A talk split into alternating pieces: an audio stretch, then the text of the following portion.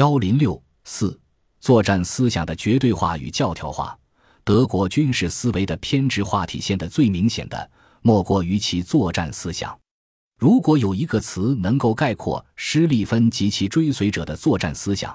那么这个词无疑就是歼灭战。在施利芬看来，战争就是通过决战来决定最后的结局。这一观点基本符合了普鲁士军事传统，但在度上有区别。克劳塞维茨极其强调主力会战。但在具体分析阐述上是留有余地的，主张辩证的看待问题。比如，他强调战争不是短促一击，并警告一次主力会战的失败会唤起一些在不失败的情况下根本不可能产生的力量。但是，施利芬将决战推到了一个绝对的高度，几乎就相当于战争本身。因此，具有这样效果的决战只能通过尽可能完整的歼灭敌军主力来实现。即歼灭战，所以在施利芬那里，唯一有价值的作战样式就是歼灭战。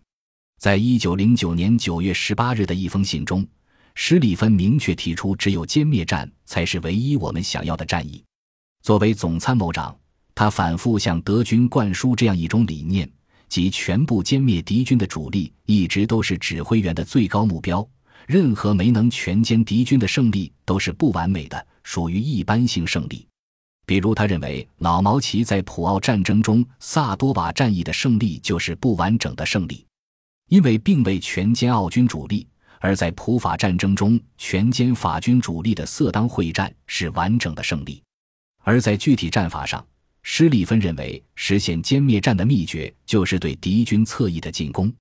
前面已经提到，他坚持通过历史研究来证明。从古到今，对敌军侧后进攻都是实现歼灭战的唯一途径，是一条不变的规律。在他的努力下，从侧后进攻敌军成为胜利的秘诀，在德军全军推广；而其他的进攻方式则遭到贬低，特别是正面进攻和中央突破，被认为最多只能带来一般性的胜利。应该说，施里芬这种做法还是遭到一些德军将领的抵制。比如伯恩哈迪就认为这种观点不仅错误，而且危险，因为它不仅限制了指挥员根据战场形势发展灵活运用多种战术，而且使敌人易于判断德军的进攻路线和方式，并采取有效的反击。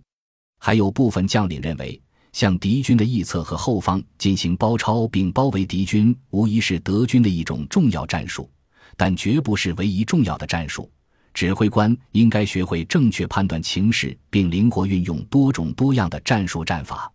有些德军将领甚至批评施里芬在德军中培养一种包围狂倾向。然而，总体上看，这些抵制和批评并没有产生多大效果。施里芬对于侧后进攻的推崇无疑占了绝对上风。有研究者发现，在施里芬任总参谋长后。通过侧后进攻来实施歼灭战的战术，基本上已经固化为德军的作战套路。一个典型的例子就是1904至1907年的西南非洲殖民地战争，这是德国镇压当地人民起义的一场战争。当时在西南非洲的德军在兵力、后勤等方面根本不具备实施迂回歼灭战的条件，却还是一次又一次顽固地重复使用这一战术。与作战样式和战法相比，施里芬所强调的指挥方式就更加教条。施里芬认为，在现代战争中，由于部队和战场的规模大，各场战斗和战役之间相隔距离远，所以应该像以往给战场上的营和团下明确的命令一样，现代战争中的最高指挥官应给各个军下达明确指令。所以，在他看来，战争只是战役的扩大。这也是为什么施利芬计划完全是一个大规模战役计划。至于具体的战略指挥，施利芬认为首要的是最高指挥官或最高统帅部，所有的军长要充分熟悉最高指挥官的计划，而只有最高指挥官的思想是贯穿全军的。同时，总参谋部的高级参谋仅仅是最高指挥部的棋子。要确保最高统帅部能够集中而且精确地指挥上百万人的部队，而施利芬计划中强大的右翼部队穿越比利时的进军要进行的像一次营级操练。然而，一旦最高统帅部位各支部队定好进军路线，并命令他们行动起来以后，就基本上是多余的了。因为整个军事机器开动起来后，它的运行就几乎是自动的。最高指挥官的任务就是从自己的办公室通过有线、无线通信方式和摩托化的传令兵与各支部队保持联络，催促已经进入交战的集团军和军完成下一步任务，让未进入交战的部队保持进军路线，或者在形势变化时给他们指引一条新的进军路线。施利芬在战略指挥方面的理念完全不能说是普鲁士德国军队的传统，比如老毛奇就强调，胶条式的强行执行作战计划是一种致命的罪行。最高指挥官应该致力于鼓励各级指挥员的主动性和独立性。对于具体的作战指挥，老毛奇也提出，指挥官应尽可能只发那些最必要的命令。一道命令只涉及指挥官仅凭他本人所做不到的事，除此不应再有其他内容。在战争实践中，老毛奇作为最高指挥官，不仅很少干涉战术层面的行动，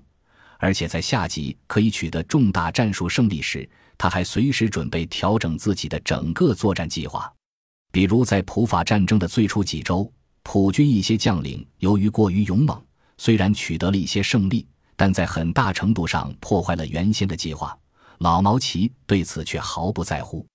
反而及时调整计划，并很快取得了色当战役的重大胜利。所以，面对这样的传统，施利芬这种机械论的观点在德军内部还是遭到了一定的抵制。比如，伯恩哈迪就公开指责施利芬对于战争的观念过于机械，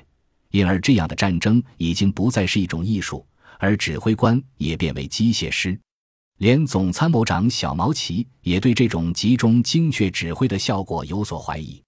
但是，这种抵制和怀疑在德军内部的影响总体上看比较有限，特别是总参谋部在第一次世界大战前的各种参谋作业和演习，实际上都是按照这样一种机械的观点来进行。